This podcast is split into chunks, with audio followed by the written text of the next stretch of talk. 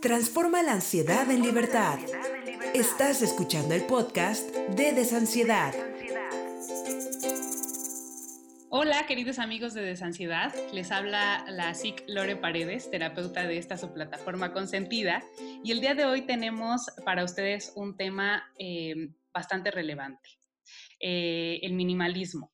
Y bueno, fíjense que por ahí investigándole un poquillo, eh, según la Real Academia de la Lengua Española, eh, es una tendencia estética e intelectual que busca la expresión de lo esencial eliminando lo superfluo. Sí, lo leí.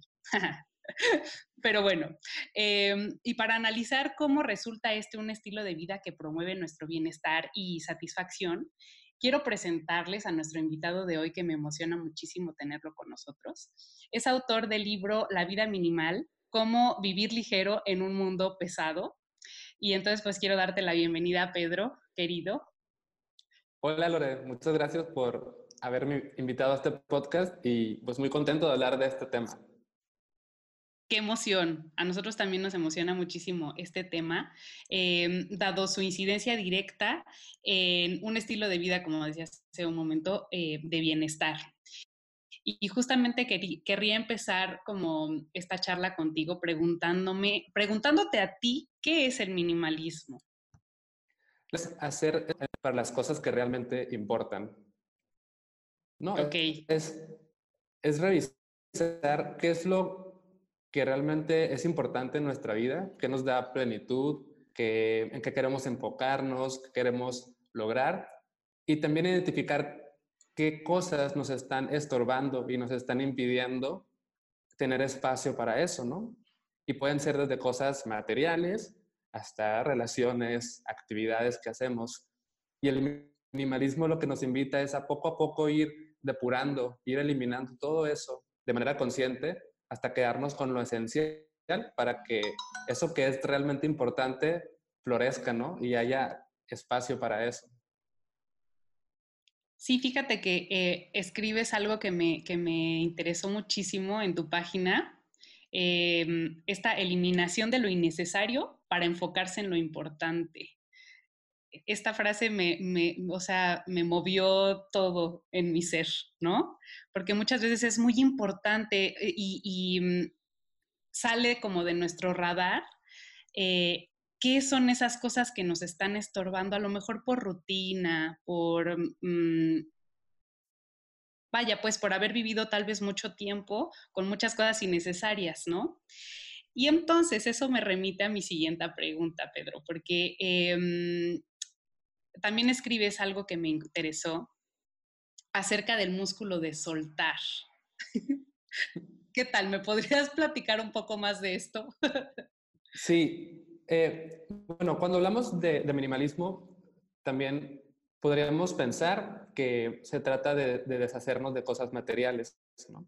Y esto en realidad es muy importante, digamos que es el primer paso, empezar a revisar, a ver qué cosas tengo en mi closet, en mis cajones, qué cosas estoy guardando, que no son necesarias, que no me aportan ningún tipo de valor, y cómo puedo poco a poco soltarlas, ¿no? Dejarlas ir. Entonces empiezas a, a deshacerte quizás de algunas prendas que no te pones, de recuerdos que ya ni siquiera convives con ellos. Entonces empiezas a soltar. Y lo que yo eh, hablo, de lo que yo hablo con el músculo de soltar es que empiezas a soltar esas cosas y poco a poco como que vas entrenando y vas volviéndote más hábil para empezar a hacer otras cosas, ¿no? Que quizás van a ser más difíciles de soltar o que quizás tienes que soltar porque tienes que soltar. Es decir, la vida viene y te quita cosas. La vida eh, siempre está cambiando y te va a quitar cosas que tal vez quieres tener o, cosas a las cuales le tienes cierto apego. Y qué mejor que tener un músculo entrenado, ¿no? Donde ya es más fácil soltar y dejar ir eso. Y, y, a eso me refiero con el músculo de soltar, ¿no? Algo que estamos constantemente entrenando y usando pero para nuestro bienestar, ¿no? Para, para estar como más ligeros, más libres. Fíjate que a mí me pareció súper interesante esto del ejercicio del músculo de soltar que, te leí, porque, eh, bueno, acá desde, desde la psicoterapia, em, nosotros nos enfocamos eh, en el músculo del presente, ¿no? Cómo ejercitarnos, ejercitar nuestra conciencia para estar conectados en el aquí y en el ahora, ¿no? Y que también es un músculo que se ejercita.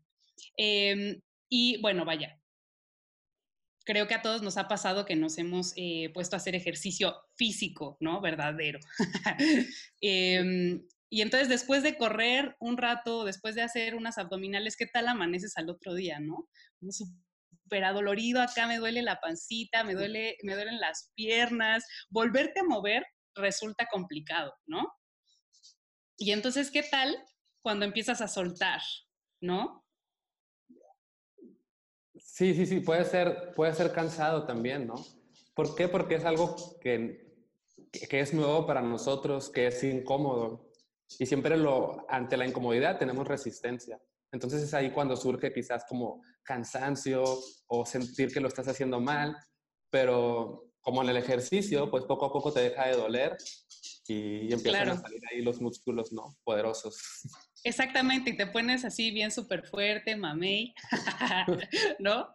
Exacto. Y entonces es justamente regresar al bienestar, a sentir nuestros músculos, a sentir que somos es capaz nuestro cuerpo de mm, agarrar esta configuración em, saludable en todos los sentidos, física, de soltar y en el presente. Este, este match me gustó mucho eh, en el momento que estaba haciendo mis reflexiones cuando te leía.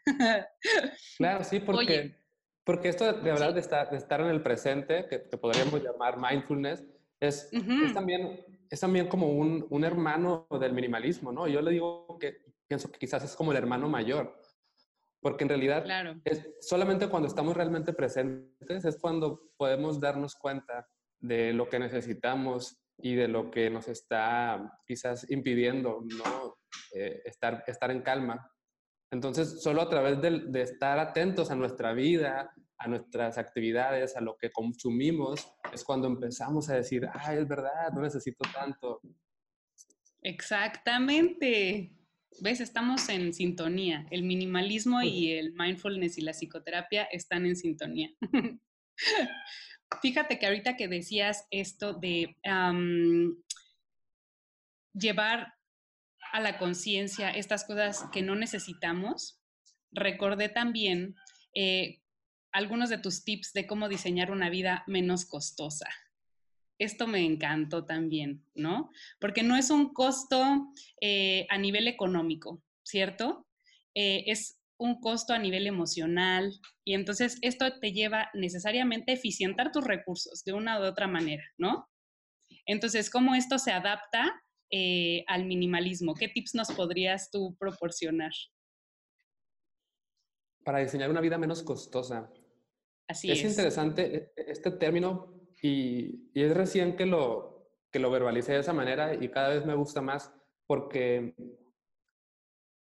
porque habla de ir construyendo a poco a poco esta vida como con menos costos, ¿no? Y, no, y como dices, me gusta que no son costos solamente económicos, sino costos de tiempo, costos emocionales, ¿no? Y, y creo que es importante ser pacientes e ir realmente construyendo esta vida, es decir, no puedes de un día para otro cambiarlo. Entonces, uno de los consejos que más comparto es como la paciencia y el autocuidado y, y irlo haciendo poco a poco. Entonces, los tips que yo puedo combatir es quizás empezar a, ver qué costos hay en mi vida, ¿no? ¿Qué, me está costando? Sobre todo costos que son innecesarios. Estoy pagando por cosas que en realidad no aportan valor y qué estoy dando a cambio de esas cosas que no me aportan valor y qué estoy obteniendo. Y a partir de ahí podemos empezar a decir, bueno, entonces esto lo puedo sacar, esto lo puedo eliminar. Y, y, puedo quizás dar ejemplos puntuales, ¿no? Por ejemplo, a ver, una vida menos costosa en cuanto a, sí, en cuanto a economía, ¿no? En qué estoy empleando mi dinero que no me está aportando valor y que además es muy desgastante para mí pagar por eso. Entonces quizás descubras que hay ropa o zapatos o el tamaño de tu casa o el, el, el transporte que usas son más costosos de lo que puedes pagar y si cambias eso, poco a poco vas diseñando una vida como más ligera. ¿No? Y que qué hábitos me resultan costosos y cómo poco a poco ir eliminándolos. Y no solamente eliminarlos por eliminarlos, sino para que sea para abrirle espacio a otras cosas que son como mucho más valiosas y que son menos costosas y que me aportan más felicidad. Por supuesto, a mí se me ocurre también a nivel emocional muchas veces dedicamos muchísimo tiempo a mm, la rumiación, ¿no? A la rumiación mental de hábitos que no nos dejan absolutamente eh, nada y que como bien dices, eh, al eliminar ciertas actividades que no me llenan, que no son infinitamente necesarias, las podemos llenar con otras que sí me dejan, como eh, estar conmigo mismo, hacerme un huequito en la agenda, ¿no? Salir a caminar, ver un paisaje bonito, dedicarle un hobby, ¿no? Entonces, em, a mí me gusta mucho hablar de la agenda, ¿no? De la organización del tiempo, porque es posible. Entonces, en la medida que tenemos nuestro, nuestra agenda organizada, conscientemente nos podemos dar cuenta qué tiempos son costosos, ¿no? ¿A qué actividades son costosas en tiempo y en energía y en eh, emoción? Entonces, esas podemos decirles, bueno, mm, hazte para allá un poquito. Vamos a darle cabida a un ratito acariciando a mi perro, a lo mejor, ¿no? Que me ubica en el aquí y en el ahora y que es, rica para mí, ¿no? Eh, un bañito con una lavadita de, pies un poquito más a profundidad que me llena de satisfacción, ¿no? Un color de uñas hoy diferente, cosas que de verdad podrían estar ahí dentro en el día y que muchas veces las omitimos a costos altos de otras actividades que sí nos desbarajustan ahí todo el, todo el, eh, nuestra emoción y nuestra calidad de vida, ¿no? ¿Cómo ves? Exacto. Sí, y, y, tienes razón en que sí se puede hacer, pero también cada vez me doy más cuenta que, que requiere de, de, esfuerzo, ¿no? Porque quizás para ciertos, ciertos estilos de vida resulta fácil, pero me pongo a pensar y, y, constantemente hablo con personas que, a ver, es que yo soy mamá y trabajo y además tengo que hacer esto y hacer aquello. Y, realmente es difícil encontrar eso, Quizás hay cosas que ya estamos haciendo y que podemos simplemente cambiar el enfoque con el cual lo hacemos. O sea, tal vez no voy a encontrar esos 10 minutos para un baño rico, pero ¿cómo puedo esos únicos 5 minutos que tengo disfrutarlos más? O quizás tengo que estar ahí en la cocina lavando los platos, pero ¿cómo puedo estar en ese momento como realmente presente lavando los platos? en lugar de, como dices, de, en lugar de hacerle caso como a esa rumiación, cómo puedo dirigir mi atención a, a lo que estoy haciendo realmente. Y a veces no es tan necesario, creo, como cambiar una rutina por completo, sino la rutina que ya hacemos, hacerla de una manera como más intencional. Estrellita por aplicado. me encanta, me encanta.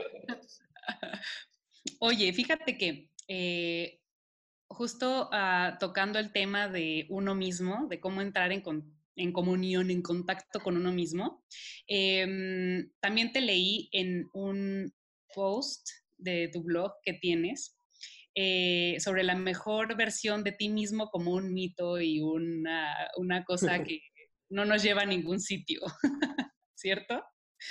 También desde el, desde el punto de vista eh, de la terapia mindfulness y de, y de ansiedad, consideramos que esto es como un mito total, una mentira con la que hemos vivido mucho tiempo y, me encanta tu opinión al respecto. ¿Qué tal compartirnosla? Sí, lo, que escribí en esta, en esta publicación de la que hablas es que como que nos han vendido o, nos, o hemos creído que, que existe una versión de nosotros mismos, de nosotras mismas, que es como que está en el futuro y que es perfecta, ¿no? Y a la cual un día vamos a llegar. Entonces va a llegar ese momento en el que vamos a hacer esa versión ideal. Pero creo que pasan dos cosas, ¿no? Por un lado, este tema que no, seguramente tú recordarás cómo se llama. En inglés es como hedonic treadmill, como esta, esta, este síntoma en el cual llegas a un lugar y te acostumbras y luego algo más y te acostumbras y necesitas algo más. Entonces quizás vamos a llegar a esa versión de nosotros mismos, pero en un futuro va a existir otra mejor versión y otra mejor versión. Quizás somos como, somos como iPhones, ¿no? Que, que siempre se están renovando y nunca, siempre va a haber un iPhone mejor que el que tenemos y el iPhone que tenemos nunca es suficiente. Y tal vez podría ser lo mismo con, con nuestra forma de ser, ¿no? Como si siempre hay una mejor versión y una mejor versión y nunca vamos a estar como satisfechos con lo que somos. Entonces, como que lo, que yo propongo en esta entrada del blog es, ¿qué pasa si cada momento estamos tratando de ser nuestra mejor versión? ¿Qué pasa si, si en este momento yo decido ser mi mejor versión en la manera en la que hablo contigo y al rato que me vaya a comer, soy mi mejor versión en el momento en el que prepare mis alimentos? Porque siempre hay como dos opciones, ¿no? O soy la mejor versión de mí mismo o soy como algo de lo que quizás necesito eh, alejarme o cambiar. Y ya. Como polarizado, ¿no? Se va construyendo Sí, tal vez, como que hay dos, dos opciones o tres y, y, quizás ninguna es mala o no, pero siempre va a haber una que es la más deseable. Y es ahí donde vamos a estar siendo nuestra mejor versión, como momento a momento, sin que sea algo que está ya en el futuro. Claro, de esto justo también han hablado muchísimos filósofos alrededor del mundo y a lo largo de la historia, ¿no? En este análisis del ser humano que siempre estamos deseando más, ¿no? Siempre Em, en una constante búsqueda de perfección, ¿no? Es, inherente al ser humano. Eh, sin embargo, meternos en nuestra cabeza y hacer conscientes que en este momento ya me estoy esforzando, o sea, ya estoy haciendo lo que está en mis manos en este momento para ser y estar de, la mejor manera, ya hace una, una distancia abismal de esta polarización del concepto, ¿no? Entonces, esta parte de, tu, ideología me encantó, me súper encantó, y entonces ahora espero que entiendas lo emocionada que estaba de conocerte. Oye, Peter, pues mira, em, fíjate que tenemos por ahí algunas preguntas en Instagram que me gustaría darles eh, solución, porque fue una dinámica que planteamos por allá en redes y entonces pues elegimos las tres que sintetizaban más em, las preguntas de, que hubieron, ¿no? Porque fueron varias. entonces, em, fíjate que nos preguntan por ahí, ¿cómo se empieza a ser minimalista? Ok, muy buena pregunta. Yo creo que una buena manera de empezar a ser minimalista es preguntarte por qué quieres ser minimalista. ¿no? El primer paso quizás debe ser, a ver, ¿qué estoy buscando con este estilo de vida? ¿Qué es lo que quiero lograr? Y, y a partir de ahí es, creo que el siguiente paso podría ser como identificar cómo, qué, qué, qué vida quieres tener, ¿no? ¿Cómo te quieres sentir? ¿Qué es lo importante para ti? Y ahora sí, digamos el primer paso de acción, el primer paso ya como de manos a la obra. Yo pienso que lo, lo que mejor puede funcionar para la mayoría de las personas es hacer una, una, pequeña depuración en algún espacio de tu casa. ¿Qué pasa si, si vas a tu closet y observas tus prendas y te fijas cuáles son las que realmente te pones, las que más te gustan, las que te hacen sentir bien y ver qué pasa si te quedas solamente con esas, ¿no? Y las demás, pues si quieres guardar y ver qué haces después con ellas, las puedes ir a donar y a partir de ahí empieza, creo que, a surgir la magia. ¿Por qué? Porque te das cuenta de lo poco que realmente, lo bien que se siente tener menos cosas, ¿no? Te sientes bien de tener más orden en tu closet, te sientes bien de no, que no te tome tanto tiempo vestirte en la mañana, que toda la ropa que tienes te gusta. E incluso es probable que te des cuenta que no necesitas ir de nuevo al centro comercial a comprar más ropa y más ropa y más zapatos. Y a partir de ahí creo que pueden empezar a surgir bellos cambios. Entonces, ese creo que se puede ser un muy buen primer paso para empezar. Perfecto. Ya con ese, haciendo checklist en la lista, creo que puede ser un, paso bastante em, de valor. Representa mucha valentía hacer eso para muchos de nosotros realmente. Claro. Pero es un muy, muy, muy buen primer paso. Y creo que todos estos pasos eh, progresivamente van siendo de, gente más valiente y que está comprometida con el estilo de vida saludable, ¿no? Claro, sí, sí, sí. Y que igual de cualquier modo no pasa nada si no lo logras. Finalmente, con la certeza de que estás haciendo lo mejor que puedes en el momento que estás viviendo, creo que eso da un plus a cualquier cambio que puedas hacer o intentar hacer, ¿no? Claro. Sí, y, la paciencia puede ser otro elemento muy bueno, ¿no? A ver, me deshago de un pantalón y luego pasan dos meses y me deshago de una blusa. Entonces podemos llevar un ritmo como súper lento y eso también está bien. Exactamente. Ir a tu ritmo, ¿no? Exacto, sí. Entonces, siguiente pregunta de Instagram. Mm, ¿Cómo saber qué cosas son esenciales en nuestra vida? Está interesante esa. Mm, a lo mejor podemos hablar un poquito de la famosa pirámide de las necesidades de Maslow. Súper. Que es una pirámide que la pueden buscar, nada más busquen pirámide de Maslow y van a darse cuenta que en la base de la pirámide están las necesidades fisiológicas y las de seguridad, ¿no? Entonces podemos analizar qué es esencial para cubrir esas necesidades. Necesito, eh, pues sí, un techo para dormir, ¿no? Como cosas así, necesito alimento. Esas son como cosas esenciales que necesitamos, si no, prácticamente no podemos sobrevivir. Después vienen necesidades como más emocionales, ¿no? De las necesidades de pertenecer a un grupo, de sentirme estimado, eh, sentir que tengo conexión con otras personas. Y eso también es, es una necesidad y es, una, y es esencial, ¿no? Pero podemos revisar qué es lo que realmente satisface esa necesidad, ¿no? ¿Cuáles son las relaciones más esenciales? ¿Cuáles eh, son las interacciones que realmente me llenan? Y, bueno, en la, en la, punta de la pirámide está la, el desarrollo personal o la, no me acuerdo, la autorrealización. La trascendencia. podemos revisar qué es la trascendencia. Podemos revisar qué es esencial en ese sentido, ¿no? Y, y, lo más probable es que nos demos cuenta que para cubrir esas necesidades hay muchas cosas que no son realmente esenciales. Hay pertenencias que no son esenciales, hay, no sé, podemos darnos cuenta que hay autos de lujo que vienen supuestamente a cubrir una necesidad de trascendencia, pero realmente lo están haciendo.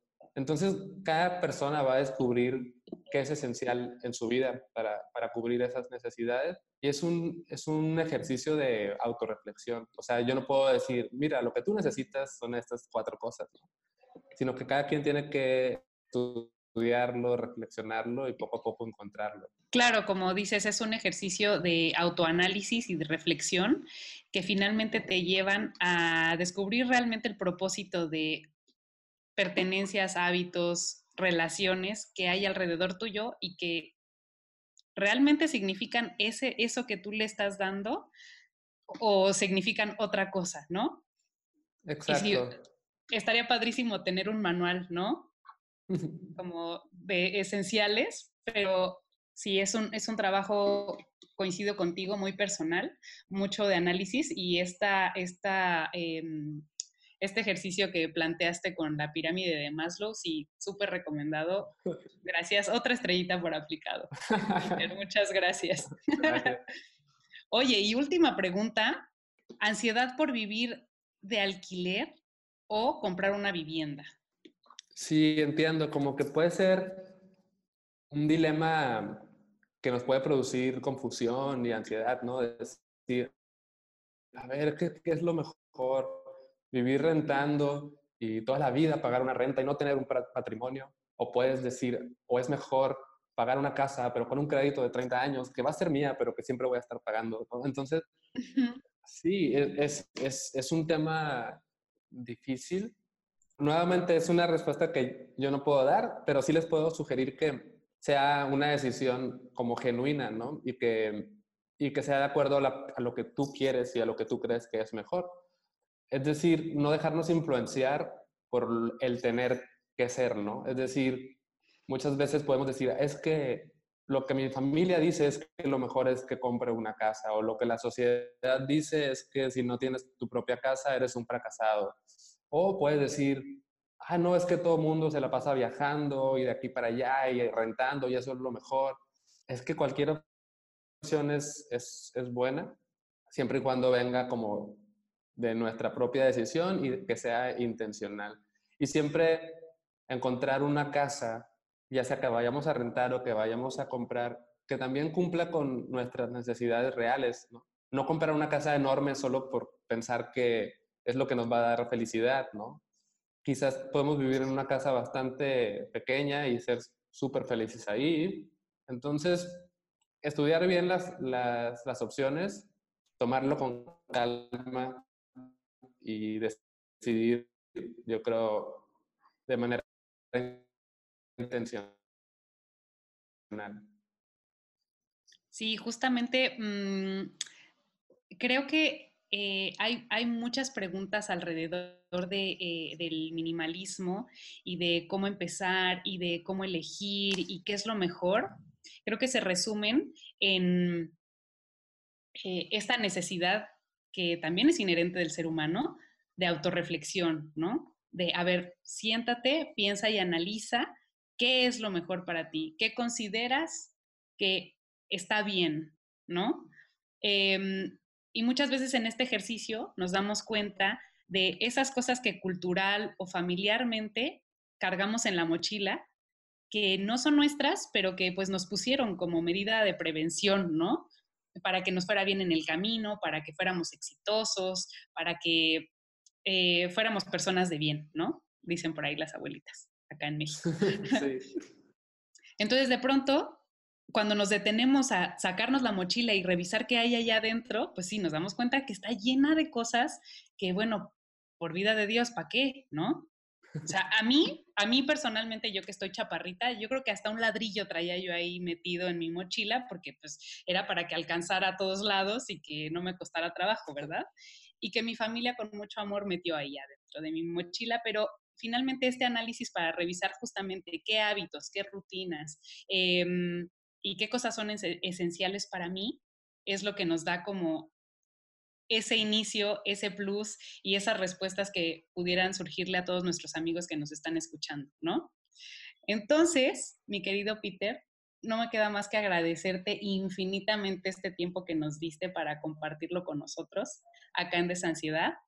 Em, y yo también, por ahí echarme un comercial de que acá estoy eh, colaborando desde la Ciudad de México con Desansiedad en atención presencial porque la plataforma tiene eh, estos servicios online y ahora también ya los tiene presenciales en la Ciudad de México y esperamos también diversificarnos a lo largo y ancho de la República Mexicana y alcanzarte por allá en Monterrey, ¿verdad? pronto, muy pronto, que tengas también eh, allá algún colega de ansiedad mm, ejerciendo el mindfulness y el awareness en sus vidas para facilitar un montón el minimalismo y hacer de esto un mainstream y que llegue a todas partes de nuestro México querido con autoconciencia y autorregulación y bueno, todas las ventajas que tiene una vida saludable. ¿Cómo ves? Me parece increíble. Necesitamos que, que esto llegue a más personas. Exactamente. Hagamos de esto viral. que sea el minimalismo una corriente viral hoy día. bueno, pues entonces, eh, pues muchas gracias, queridos amigos de Desansiedad. Eh, esperemos este, eh, esta intervención del día de hoy les haya gustado mucho. Déjenos sus comentarios. Em, si tienen alguna duda, por favor escríbanos. Estamos súper al pendiente de redes. Em, mensajes personales también, si se les ocurre por ahí. Y algo muy importante, el libro, tu libro. Cómprenlo. Mi, libro se llama La vida minimal, cómo vivir ligero en un mundo pesado. Si lo ven en una librería es color amarillo, amarillo, amarillo. Es fácil de identificar. Y si no, también lo pueden comprar por, por internet, por las páginas más comunes para comprar libros en internet. Oye, y de hecho también tu portal está padrísimo, creo que valdría mucho la pena que nos pases, eh, em, sí, la dirección, porque yo me enamoré de él también. Sí, mi, blog es lavidaminimal.com. También pueden buscar mi podcast en, Spotify, en, en Apple Podcast, en todos lados, que también se llama La Vida Minimal. Prácticamente estoy en casi todos lados y también como la vida minimal, entonces es fácil ubicarme.